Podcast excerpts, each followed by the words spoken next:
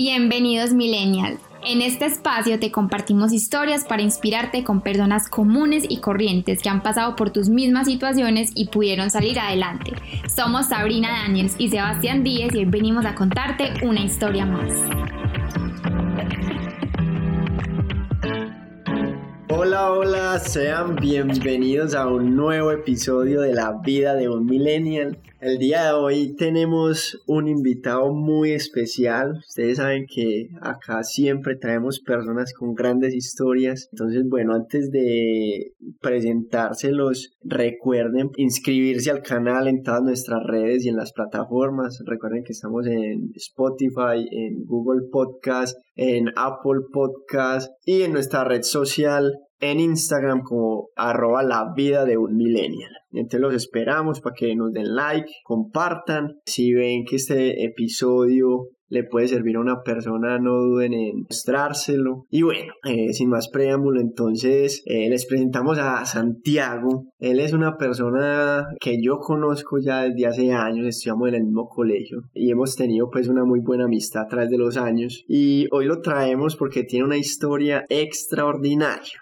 Entonces, bueno, inicialmente, Santi, ¿cómo estás? Muy bienvenido a la vida de un millennial. No, bueno, muchas gracias por invitarme. Hace rato tenía ganas de participar en este bello proyecto. Esperemos que la historia pueda ser de utilidad para alguien y por una persona a la que le, le lleguemos es ganancia. Así es, así es. Ojalá le llegue a muchas personas. Y sí, bueno, les cuento que inicialmente Santi era una de las primeras personas que se, que se ofreció a participar. Yo creo que en el primer episodio Ah, en el segundo creo, Santi me dijo y bueno, ya se dieron las cosas y estamos acá. Entonces, eh, bueno, Santi, empecemos eh, con una introducción ya tuya. ¿Quién es Santiago Saldarriaga? ¿Qué le gusta? ¿Cuántos años tiene? ¿Actualmente qué hace? Para que la gente tenga un contexto pues de, de la persona que vos sos. Bueno, digamos que el resumen es algo simple y sencillo. Yo soy Santiago Saldarriaga, tengo 28 años actualmente y me encuentro estudiando Administración Financiera en el CEIPA. ¿Cuáles son mis gustos? Nada, la lectura, estudiar,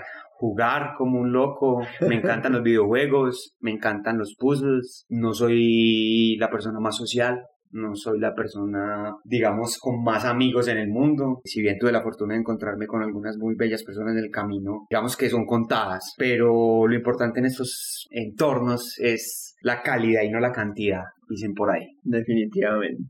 Bueno, entonces ya entrando al tema, vamos a hablar de una de las cosas que es más recurrente en nuestra generación como millennials, que es la depresión, la ansiedad, que como ya lo hemos hablado en otros episodios, varios millennials han experimentado en algún momento de la vida o viven actualmente con la depresión. Y bueno, Santi se ofreció a compartir su historia, entonces empecemos como poniéndonos en contexto, Santi, como cuándo em-, empezó la depresión en la vida, cómo la has ido manejando?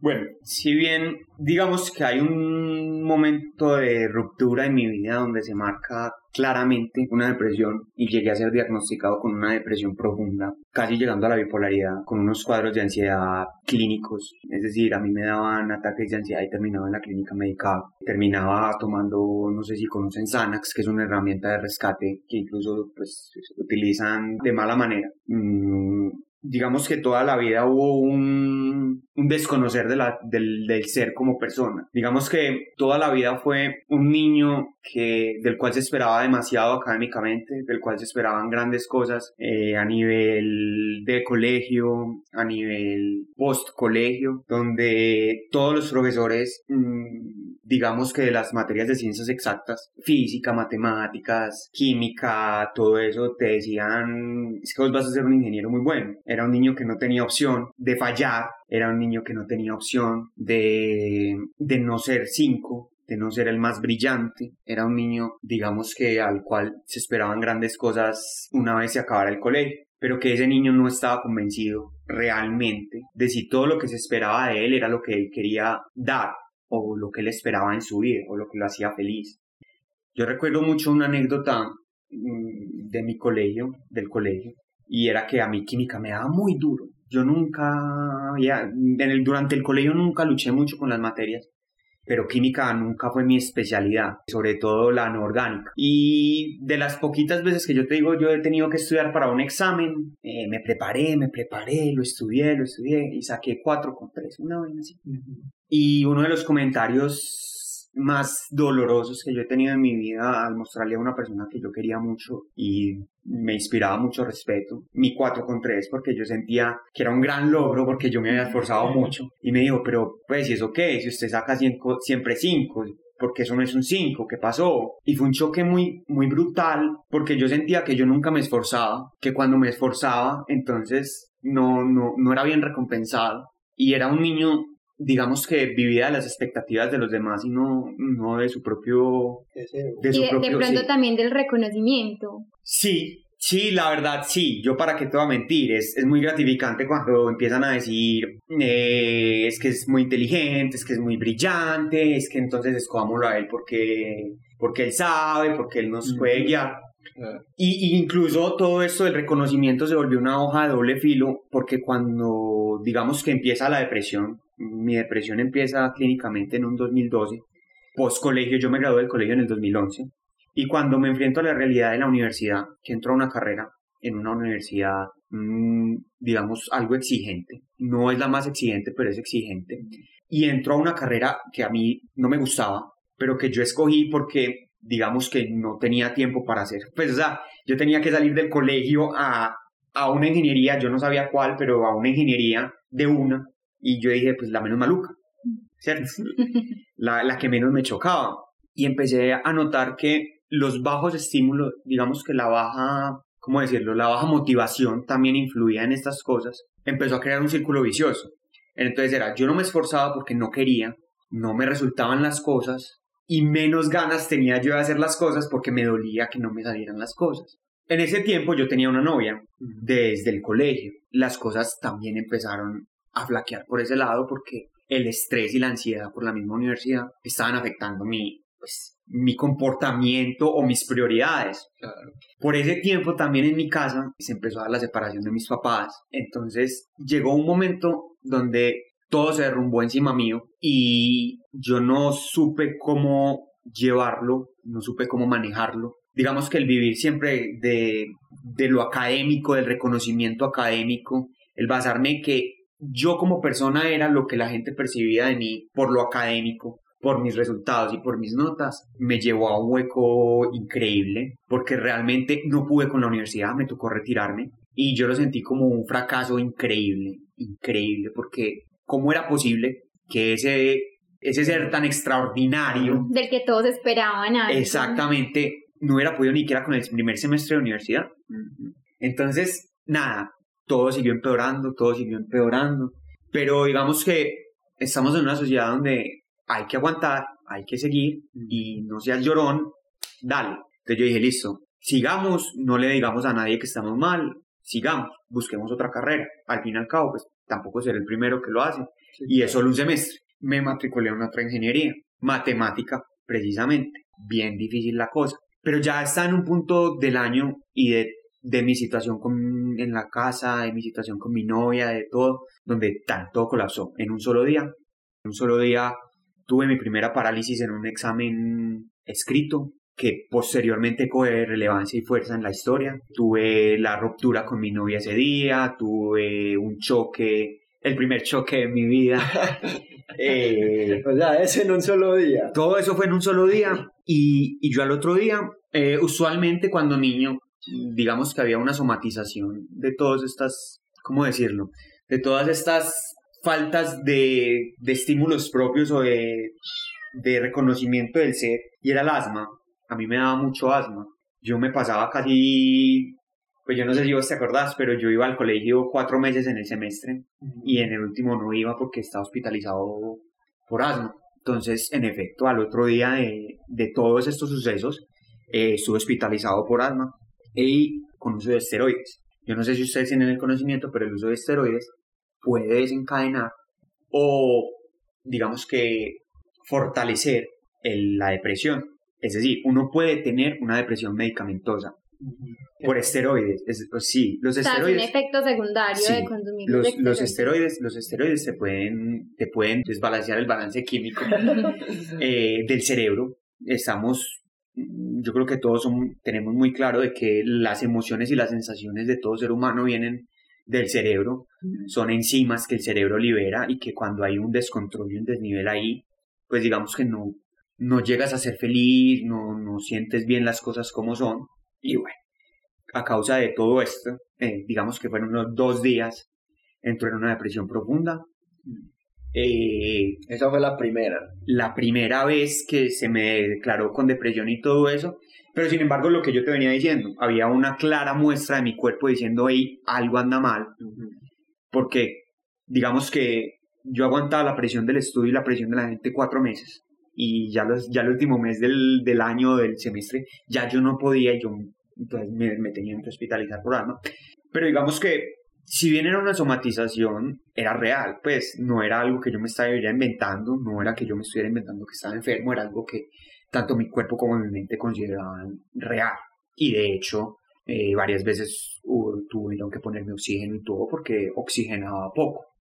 Tuve la fortuna, o tengo la fortuna, de contar con dos padres, si bien excelentes en lo académico, sobresalientes en sus propios campos, que me apoyaron inmediatamente. Y tuve la ventaja de que uno de ellos es psicólogo. Entonces digamos que en mi casa nunca existió el tabú de vamos a llevarte donde el psicólogo porque estás loco o no te vamos a llevar porque estás loco.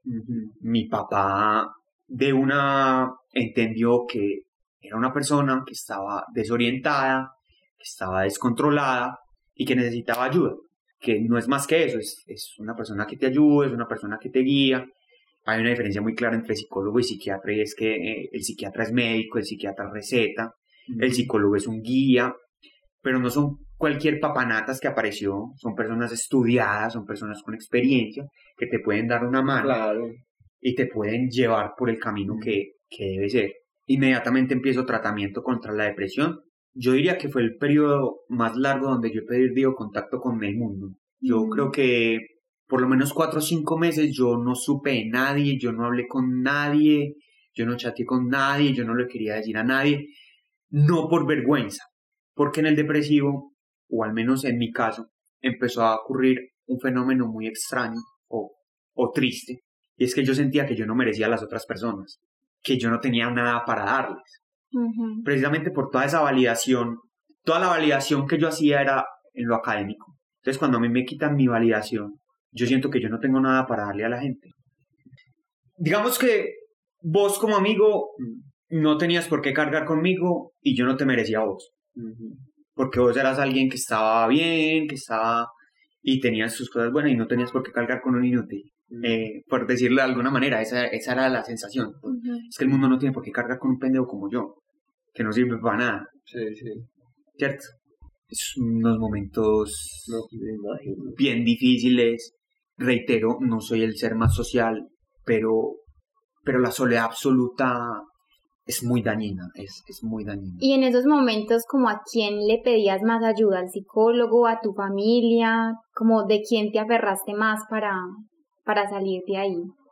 Bueno, ahí hay, ahí hay algo interesante, y es que si bien mi familia yo sabía que sabía, yo seguía con ese sentimiento de no, de no defraudarlos. Entonces yo, digamos que seguía con ese envalentonamiento, seguía tratando de, de no demostrar mucho las cosas, y, y más difícil es salir de ahí, más difícil es salir de ese mundo, porque ¿para qué demostrarle cosas a la gente? Eso no sirve para nada. Sí, no, total. O sea, si yo, digamos, hubiera sido más abierto o más, no sé, es que lo hubiera es muy difícil, pero, pero yo seguía escondiéndole cosas a mis papás, yo seguía, ¿cómo estás? Ah, bien. Yo no les decía, estoy O triste. sea, para no mostrarte vulnerable. Exacto. Pero para, más que nada como para no defraudarlos, como para... Y lo mismo, también lo mismo que con mis amigos. Es que ¿por qué tienen que cargar ellos con mis problemas? Con, el problema, con los problemas de alguien que no sirve para nada. Eso es algo que se repite mucho en la mente de un inútil. Es que, es que yo no sirvo para nada, entonces ¿por qué tienen que cargar conmigo? Y eso, eso se vuelve una cárcel brutal, brutal. Pero ahí el psicólogo no, antes no te instaba a, ir más donde tus amigos, a salir, era porque vos no querías. Bueno, entonces, digamos que el psicólogo lo primero que tiene que hacer cuando hay una depresión tan profunda es intentar sacarte de él, no tanto, digamos, eh, mejorar tu socialización, mejorar tu no sé qué, no, él tiene que primero rescatarte del hueco donde estás y después empezar a hacer unas terapias para descubrir, digamos que hay unas cosas muy importantes en la depresión que son los detonantes y es qué me detona a mí el sentirme triste. Por ejemplo, en mi caso me detonaba, yo llegaba con un 4,8, con un 4,85, con un 4,9 y yo me sentía la persona más inútil del mundo porque me era un 5. Eso es un detonante. Si bien la depresión no necesariamente tiene un detonante, el conocer tus detonantes te ayuda mucho. ¿Cierto? Entonces, posteriormente, como les decía cuando les mencionaba que me blanqueé en el examen, empezó a haber una fobia que se denomina fobia de desempeño. Está, está denominada, pues, está conocida, está medicada. Y fue mi tercer intento de carrera. Y esta vez yo dije, no más, no más, ya intenté darle gusto a todo el mundo y, no me sirvió. Pero digamos que yo todavía no estaba en un, proceso, en un estado de mi proceso tan adelantado como para entender qué era lo que yo quería. Entonces yo dije, si hay algo que a mí me apasiona en la vida, son los videojuegos. Entonces voy a hacer videojuegos. ¿Por qué? Porque si bien no sé si quiero hacerlo en 15, 20 años, pues yo sé que me gustan los videojuegos y, ahí al menos voy a estar tranquilo. O, o, al menos me van a hablar de videojuegos y, y a mí desde que me hablen de videojuegos estoy más tranquilo. Entonces era un pensamiento así, si bien yo no sé si eso es lo mío, si bien yo no sé si me va a funcionar o no, pues intentemos. No, y también como una especie de terapia para la gente que se la pasa complaciendo a los demás, es hacer algo que no los complazca, como lo que vos querás, empezar, así te vaya a dar un futuro, no vaya a salir exitoso, no, estás haciendo, no estás complaciendo al otro, te estás complaciendo a ti. Eso también es una especie de terapia, como que ya voy a hacer lo que yo lo Que yo claro, claro, y, y es difícil porque uno, digamos, lidia con ese miedo de él y que me irán a decir y que irán a pensar y que y si no me va tan bien. Eh, pero entonces ahí empieza otro miedo y es, y si no me va bien otra vez en una tercera carrera, ya sí, el inútil pues, ya. Porque entonces ya ahí la ansiedad es mayor porque ya es la tercera. No, pues, o sea, es que es una presión muy grande porque vos ves, yo ya tenía 25 años cuando llegué ahí, después de un proceso pues largo, arduo, eh, donde yo veía a los primíparos y los primíparos eran, pues, una manada de peladitos. y yo ya llegaba a las, a las cosas de, de, inducciones y todo eso, y yo ya no me perdía en las universidades, y yo ya tenía cancha, yo ya tenía cancha en las universidades, y yo decía... Pues ya todo un veterano. sí, donde, donde esta vez no sea, yo ya soy el más pendejo del mundo, pues. Pero aún así, no había esa seguridad de esto es lo que a mí me gusta. ¿Qué pasó? Empezó que a mí me ponían una hoja de examen en blanco al frente y me daban ataques de ansiedad, la cosa más espantosa del mundo entero. Yo no sé si ustedes han visto en las películas, cuando hay alguien como, como, como estresado, entonces empieza el reloj a, hacer más lento en la pared. Se acerca la cámara a tu cara, empiezas a sudar. sí. Y entonces después empieza a dar como todo vueltas. Chicos, es sin decirles mentira, la sensación más realista que yo he visto en el cine. Así me sentía yo. Y salía sin saber nada, a vomitar, eh, a tomar Xanax, a tomar calmantes, porque no podía, no, no podía. Y después me mostraban las preguntas del examen o me las, me las disimulaban en la clase o en cualquier cosa, en revisión, y te las hacía casi que con los ojos cerrados. Por esa época se pensó que probablemente no fuera fobia a los exámenes, sino que fuera miedo a no estar bien preparado. Y conseguí un profesor particular. Alexander, yo te amo. Alexander, ya estás escuchando esto, te amo. Eh, él se sentaba conmigo ahí en la sala del comedor y hacíamos todos los ejercicios del libro. Él actualmente es profesor de universidad. Él, me decía, o sea, es que vos te sabes todo esto vos no necesitas un profesor, vos no necesitas ayuda en los exámenes, vos, no, vos te lo sabés, qué pasa. Entonces, con, con la ayuda de Alexander, eh, interactuando con los psicólogos, empezamos a hacer unas pruebas. Y era, bueno, vamos a hacer una cosa. En su casa, tranquilo, va a llegar su profesor con lo que vieron, no sé, hace dos clases, hace una clase con él y le va a hacer un examen. Que la motivación sea una chocolatina, que la motivación sea cualquier cosa, dígale que es un examen, solamente dígale que es un examen y que se le va a calificar. Hermano, ni sentado en la sala de mi casa, yo era capaz de hacer exámenes, ni siquiera sabiendo que eso no tenía un peso significativo en nada porque era mi profesor particular que había cogido una hoja y había seleccionado algunas preguntas que probablemente ya me había hecho y ya habíamos resuelto, yo no era capaz. Eran los mismos síntomas. Era una abstracción del ser, del tiempo, del espacio y la cosa más asquerosa que yo he vivido en mi vida. Es, es, es por el hecho de sentir la calificación. Pero mira qué interesante con lo que contaste al principio, que esa persona que querías mucho y admirabas, cuando sacaste un, un 3,5, ¿qué fue? Un 4,3.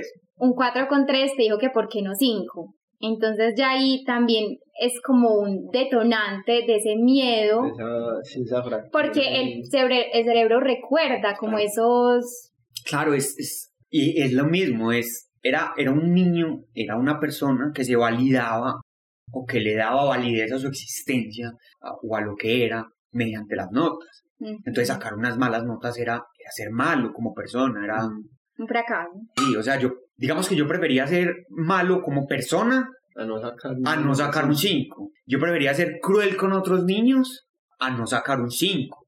Mm. Son cosas que ahora yo, me, yo pienso y yo digo, Dios, ¿en qué estaba pensando? ¿Cómo, cómo puedes ponderar cosas tan triviales y tan, tan ridículas sobre cosas tan realmente importantes? Sí, claro. Claro, porque ahí te metieron el punto de, val- de validación. Digamos que no fue tan metido, digamos que fue compartida la culpa. Yo no voy a decir que me metieron algo. Mm. Eh, fue algo de unas expectativas, un niño que buscaba como ser validado y nada, las cosas confluyen. No, no, no es por buscar culpables ni, ni decir esta persona es la culpable. Quizá en su, en su comentario quería era una motivación para alguien.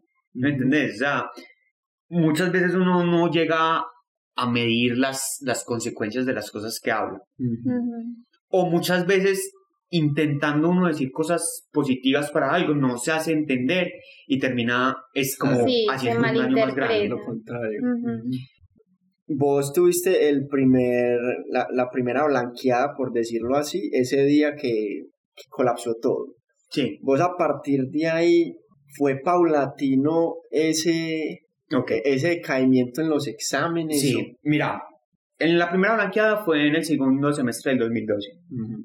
De ahí yo estudié fotografía un añito porque yo dije, eh, me puede la vida, no quiero hacer nada. No quiero decir que la fotografía no hace hacer nada, pero yo no quería escoger una carrera. Yo, yo dije, no, no estoy preparado para nada, yo quiero dedicarme a mi, a mi tratamiento psicológico, a, a estar bien, a estar tranquilo y ya, no me importa nada más. De allí yo entro en el 2014, 2014 segundo semestre, ahí a donde tengo que presentar, digamos, el primer examen en una carrera de nuevo. Y yo diría que el hecho de la tercera carrera, que era lo que hablábamos ahorita, también fue como un exacerbante para Claro. ese, para ese, ya ni que sos capaz de hacer exámenes, no jodas, Sí, sí, sí. ¿cierto? Entonces, ya era como, estás presentando el primer examen de tu tercera carrera y no sabes y no sabes. Entonces, más vicioso se vuelve el círculo. Porque es que ya ni siquiera era que por no motivación no estudiara o por no motivación no hiciera las cosas, sino que era que físicamente yo no podía. Físicamente, ni sentado en la casa, ni sentado solo, ni sentado con mi mamá, ni sentado con mi gato, ni sentado en el lugar más cómodo para mí, me podían poner una hoja que era examen. Es decir, si vos me decías, por ejemplo, no es un examen, es una hoja, tan probablemente yo te lo solucionaba facilísimo. Pero si vos le ponías arriba la palabra examen, vos me mandabas para la clínica. Así de simple. Y era algo que ni siquiera me iba a calificar nada. Es que estamos hablando de que estaba yo en mi casa. Digamos que ahí entra un, cansancio de la misma sensación de aburrimiento, entra un cansancio de, del no poder, de que nada te salga, de... Llevo cinco años graduado del colegio. Hay peladitos que yo conocía en primaria que se están graduando del colegio. Y voy a hacer primiparo con ellos. y yo me los encontraba en la universidad y yo decía, ¿qué estás haciendo? ¿Qué estás haciendo? ¿Qué estás haciendo?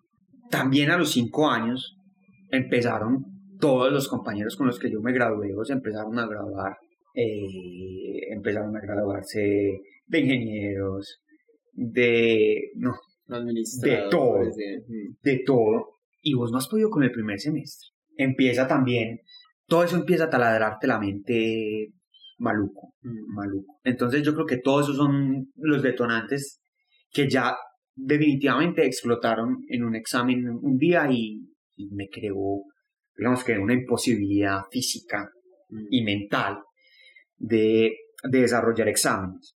Por esas épocas también conocí a una pelada que, pues, que me gustaba mucho y, y pues también le gustaba a ella, pero digamos que volví a caer en lo mismo de, es que ya no tiene por qué cargar conmigo, es que estoy en la tercera carrera ni que soy capaz de presentar exámenes, es que, ¿qué le puedo brindar yo a alguien así? Da mucho el merecimiento, como decías ahorita.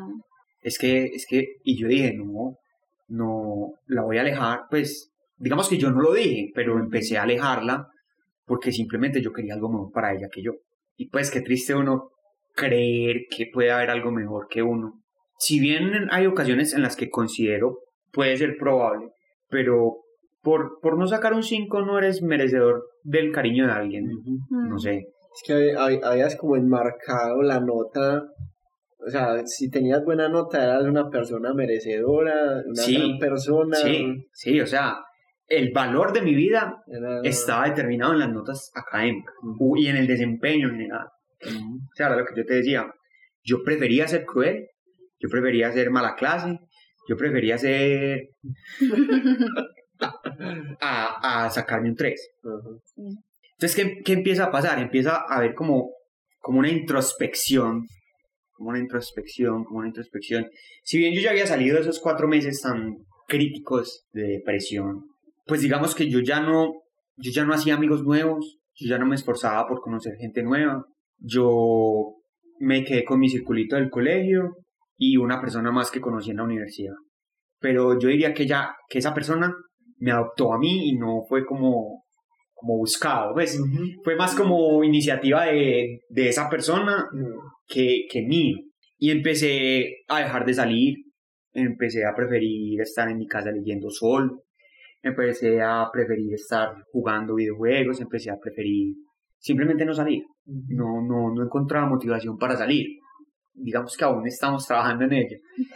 eh, Pero a veces no te hacía falta como ese lado social o simplemente no, querías. No, no, yo, había gente, había gente que incluso era muy querida conmigo y se acercaban y conversaban y... Y, te invitaban. Y todo, sí, pero, pero a mí yo simplemente iba a la universidad a clase, salía de clase para mi casa. A mí no me interesaba hablar con nadie, no me interesaba si, te caía bien o no, no me interesaba nada. Yo estaba harto del mundo, yo estaba harto de todos. Yo, yo no sé, pues, digamos que no estaba en una depresión tan profunda como la que llegué a estar, pero yo ya ni siquiera me estaba esforzando por hacer amigos. No me parecía algo mm. ni interesante. O te sentías más cómodo solo en tu burbujita. Sí, sí, sí. Y empezó a pasar algo, y es que más allá de yo sentirme cómodo solo o en mi burbujita, empecé a sentirme incómodo y asustado con otras personas, al punto de que yo, pues los que me conocerán sabrán que yo era fanático de Nacional y, y no me perdía un, una ida al estadio, no me perdía abonado y todo. abonado. Y llegó un punto donde yo ya no era capaz de ir al estadio porque me daba ansiedad la cantidad de gente, la cantidad de bulla, la cantidad de, no sé, de personas con las que tenés que interactuar al momento de, de ir a un estadio. El simple hecho de entregarle un tiquetico a alguien, el simple hecho de ir a una tienda a comprar algo se me volvió una cosa inmanejable porque no, no, no, era capaz. Entonces se desarrolla una agorafobia. No sé si conocen el término agorafobia. Agora viene del griego ciudad, pues como de la, la, plaza central de la ciudad, que era donde se reunían los griegos a, a convivir, a comprar, los mercados, etcétera, etcétera. Entonces es un miedo a la gente, es un miedo a las personas, es un miedo ni siquiera por ser juzgado ya, ya ni siquiera era eso. Era no me gusta el contacto social, no me gusta que me mires, no me gusta que me, me da miedo, me da ansiedad, me, da, me siento muy incómodo en los sitios que no, que no son mi sitio, que no estoy solo, que no estoy tranquilo. Mis amigos podrán decirte que cuando yo empiezo a hablar no me callo. Que, Véalo ahí, véalo ahí. que soy la persona más extrovertida del mundo entero. Pero, pero, pero para mí, pues una persona que no me conociera antes del 2011 o 2012, conocí a una persona, conocía a una persona taciturna, callada, yo no te hablaba para nada, yo no me preguntabas algo y te podía dejar en o sea, en, en persona te ignoraba y ni siquiera era por ser grosero, porque no, no es el punto. Entonces, digamos que ahí empezó un segundo momento de tratamiento, pero ya no para sacarme de una depresión, de donde estoy llorando todos los días, de donde tengo pensamientos suicidas, de donde ya no era eso, sino, bueno, ya saliste de esa depresión como tan profunda y tan visceral, tan, tan química, era lo que yo les hablaba ahora de los, de los neurotransmisores, de vamos a, a tratar al- a Santiago como ser humano, como persona. Entonces llegué a donde una psiquiatra, no, a donde una psicóloga y donde un psiquiatra que me dijeron, muy fácil, no hago exámenes. y yo les dije, ¿cómo así? Muy fácil, no haga exámenes. En mi mente se quedó en blanco. O sea, casi como cuando me dijeron, haga un examen. Yo dije, pero ¿y entonces cómo me van a calificar? Pues yo quiero sacar una carrera adelante, yo quiero como que no haga exámenes. Yo no quiero quedarme toda la vida sin estudiar, porque si bien me daba miedo hacer los exámenes, una de mis pasiones de toda la vida ha sido estudiar. Y si yo puedo, moriré estudiando y, y hasta el 2080 y pico me verán estudiando. Pero entonces fue un choque porque, ¿cómo te califican si no haces un examen? Y el psiquiatra me dijo, si a usted yo en este momento le pongo un 3, usted es un 3 como persona. En ese, momento, en ese momento fue que yo entendí que yo me validaba a mí mismo por la nota.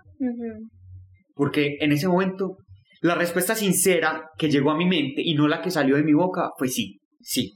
Porque si bien yo no, nunca, nunca validé a alguien por la nota que sacaba, es decir, para mí una persona que sacaba 3 no era más o menos que una que sacaba 5, yo no utilizaba el mismo rasero para medir. Yo me medía con las notas, pero yo medía el resto del mundo diferente. Entonces, cuando a mí me dijo eso, digamos que algo hizo clic en, en mí, algo hizo clic y yo dije, no, pero yo pensé, sí, es que si a mí me ponen un 3, yo soy un 3 como persona, porque por algo me lo están poniendo. Entonces él me dijo, bueno, y si después de esta conversación yo le digo que la calificación es un 5, sin usted haber escrito, ¿usted considera que usted se merece la calificación? Yo le dije, pues si mis argumentos lo convencieron y, y todo, probablemente sí. Y le dije, y no le hice un examen, y lo estoy calificando.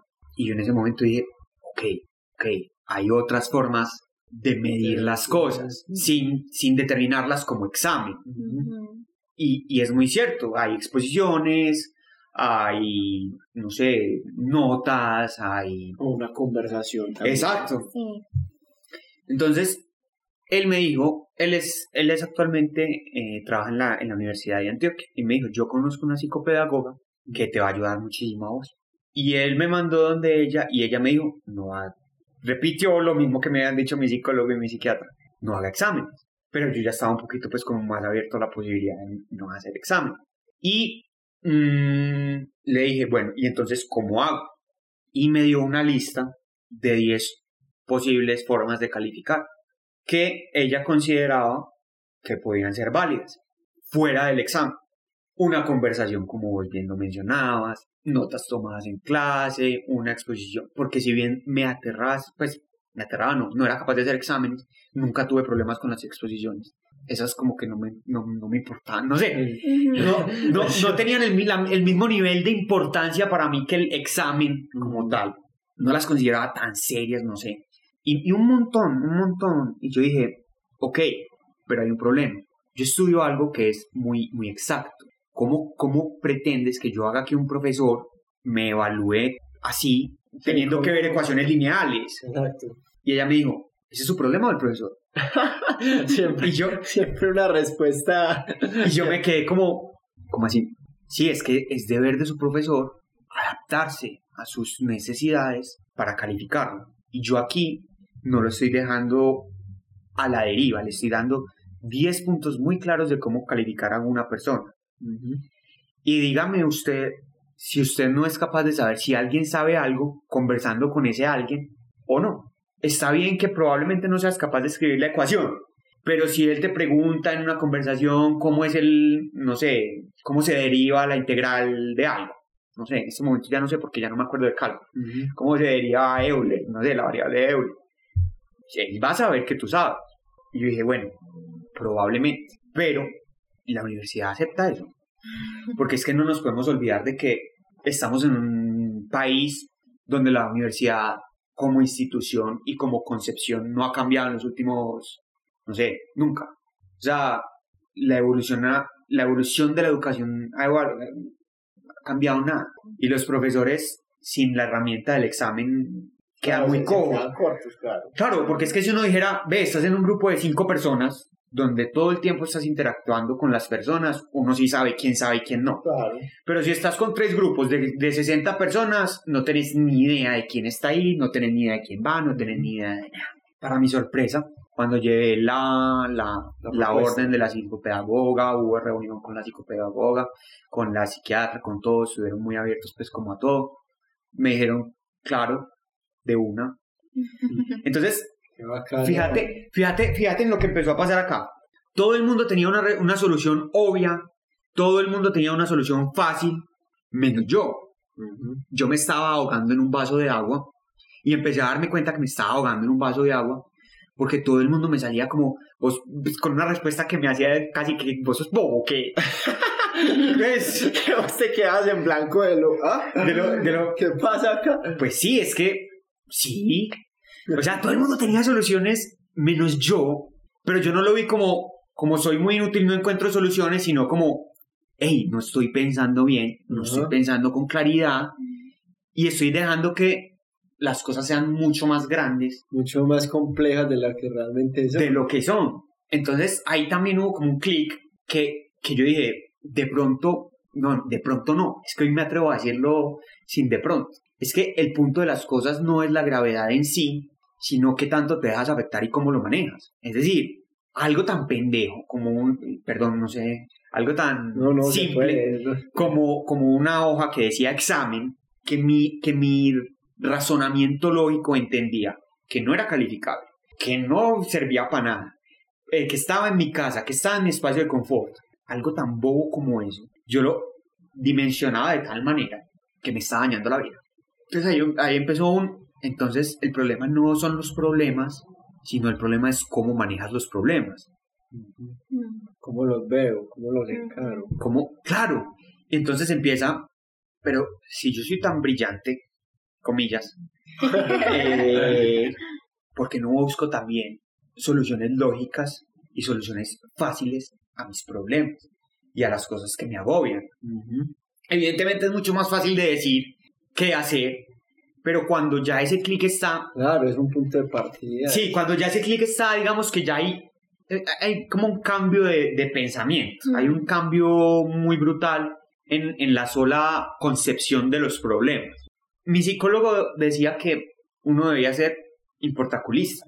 Yo hasta el momento no estoy tan de acuerdo que uno debe ser importaculista pero sí estoy de acuerdo que uno no debe darle tanta importancia y tantas cosas a muchas, muchas, muchas cosas que nos afectan hoy en día. Hay cosas por las que nos debemos llevar muy, muy feo y que, como me pasaba a mí cuando se lo exponía a otros, era como, ah, sencillo. Entonces, digamos que de ahí empezó un proceso bastante interesante de, ok, entonces vamos a abordar los problemas de una manera creativa y vamos a hacer que toda esa inteligencia que todos los demás reconocen sea para los problemas para la vida, para estar bien, para estar tranquilo, para estar feliz, para estar bien y no para una nota. Porque es que, ¿qué hay más importante que estar bien? ¿En serio es más importante un 5 que estar bien? ¿En serio, en, serio es más importante que un profesor, que un padre, que un alguien te, te considera más importante a que vos eh, que te considere inteligente, a que vos estés feliz, tranquilo, disfrutando la vida. Yo pienso que cuando uno entiende que lo más importante es estar tranquilo y estar bien, ahí hay un cambio muy, muy, muy grande, muy grande. Entonces, volvemos a lo mismo, es más fácil de decir que de hacer.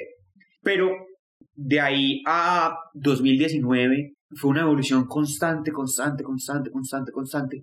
Incluso eh, había clases donde yo ya, donde digamos que yo sentía que era una clase fácil, por así decirlo, y yo ya ni siquiera le decía al docente que yo no tenía que presentar exámenes, yo miraba a ver, digamos que tanteaba el asunto a ver qué, qué tanto era capaz, todavía no era capaz con las materias que yo decía son duras o son muy importantes para la carrera o son muy definitivas, pero ya intentaba, digamos que tantear el terreno un poco más y me, me empecé a volver un poquito más flexible, un poquito más, más sí, más flexible, por, así decirlo. Pues más, más tranquilidad, ¿no? Como a reflexionar más sobre la nota y que... Digamos que, digamos que sí, digamos que sí, pero no era tanto por, por, por la tranquilidad, sino para testear. Entonces empezó como un testeo de límites que con el tiempo pues, también me permitió irme desensibilizando de alguna manera de esos exámenes. Si bien yo creo que de ese testeo presenté medio, un cuarto porque también me asusté y también me... Pero, pero era... Sí, era, y era algo que yo ya había dejado de hacer para complacer a los demás o para medirme en una nota. Ya era como un, como un experimento personal, ya era como, como un descubrimiento personal, como era distinto, estaba enfocado a mí y no, no, no al exterior.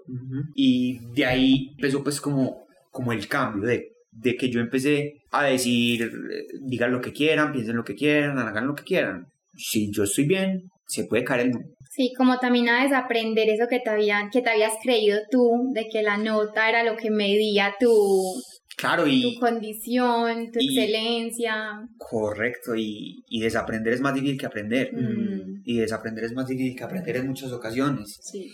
Y, y, había, y había días, había meses en los que había retrocesos, y había meses en los que yo me sentía agotado, y había meses...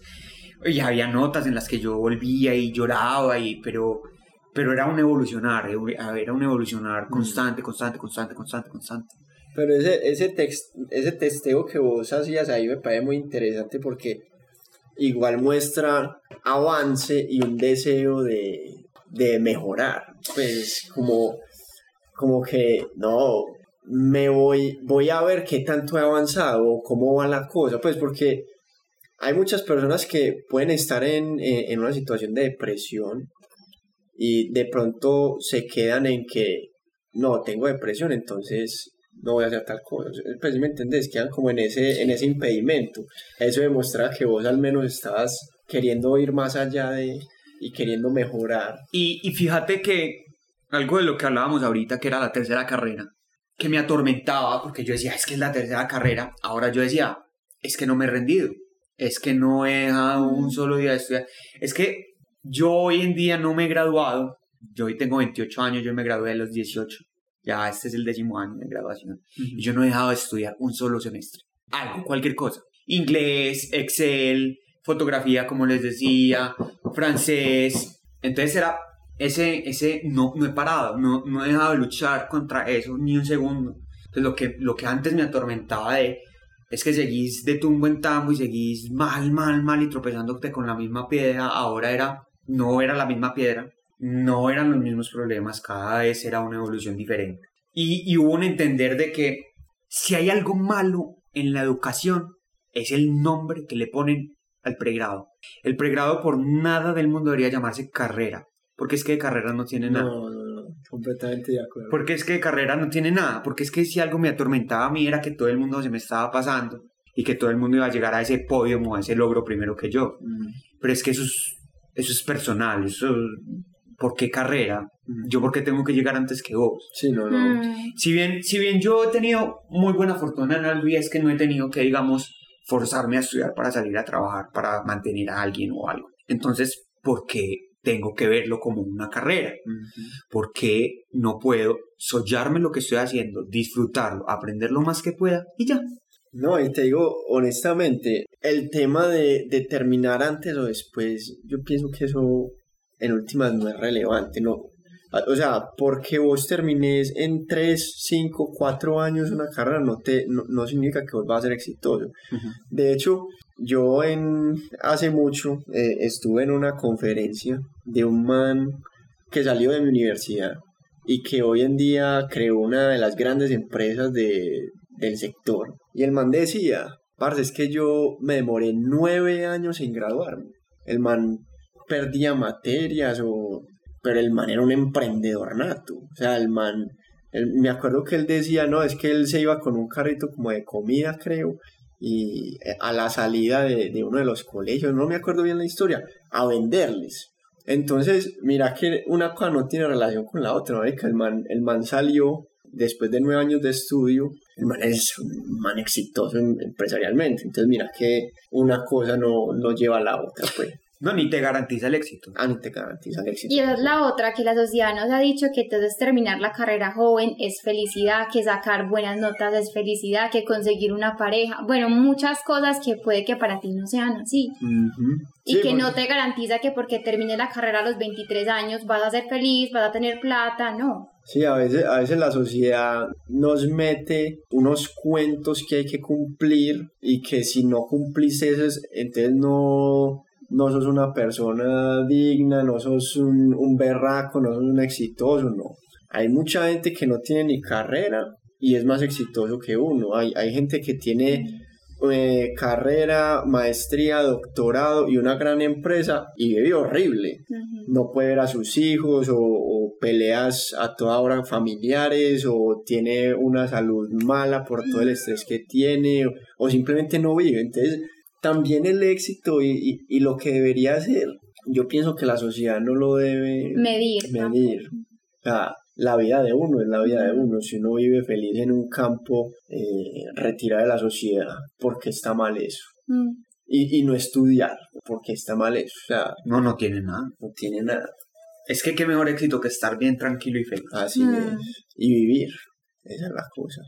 Bueno, Santi, entonces como ya cerrando este episodio tan interesante, nosotros siempre le pedimos a los invitados que hagan como una reflexión para los millennials o las otras personas que de pronto también se han encontrado, se encuentran en tu misma situación, como qué consejo les podrías dar a ellos como para, para hacerlo menos difícil, para superarlo. Bueno, a ver, yo creo que sin duda alguna para mí lo más valioso de todo este camino y de todo eso que, que he vivido es, es eso que les decía ahorita mismo. ¿Qué más, ¿Qué más ganancia o qué más que estar bien, tranquilo, feliz con vos mismo? Y no es una carrera.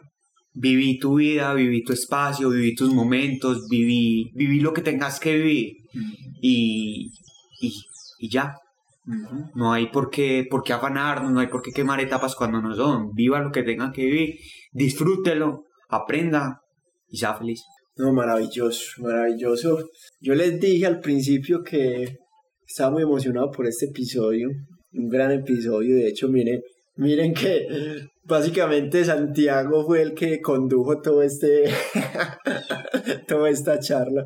Y es una gran historia. La verdad, yo cuando veníamos, Sabrina y yo a grabar este episodio, le decía que me parece una, una historia bastante enriquecedora que le puede ayudar a muchas personas y eso queremos. Eh, esperamos que, que, les haya traído algo positivo, hayan aprendido algo de, de todo esto. Nuevamente, si conocen personas que, que, también les puede servir esta historia.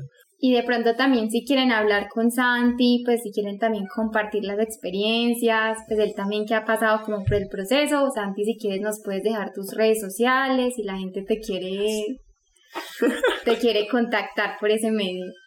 Arroba Santisalda20. Igual ahí lo, lo, lo vamos a etiquetar. Igual, sí, siempre, siempre va a estar dispuesto a ayudar a una persona que lo necesita y sobre todo que si, si mi experiencia y mi dolor y todo ese, todo ese camino han de servir a alguien para cortarle el suyo, mejor. Esa es la idea, esa es la idea y la propuesta del podcast. Entonces, eh, nuevamente, compartan, denle like, síganos en nuestras redes para seguir trayendo este tipo de contenido. Eso nos ayuda mucho pues en, en nuestro proyecto. Entonces, bueno. Gracias a todos. Nos vemos en otro capítulo de la vida de un millennial. chao. chao. chao.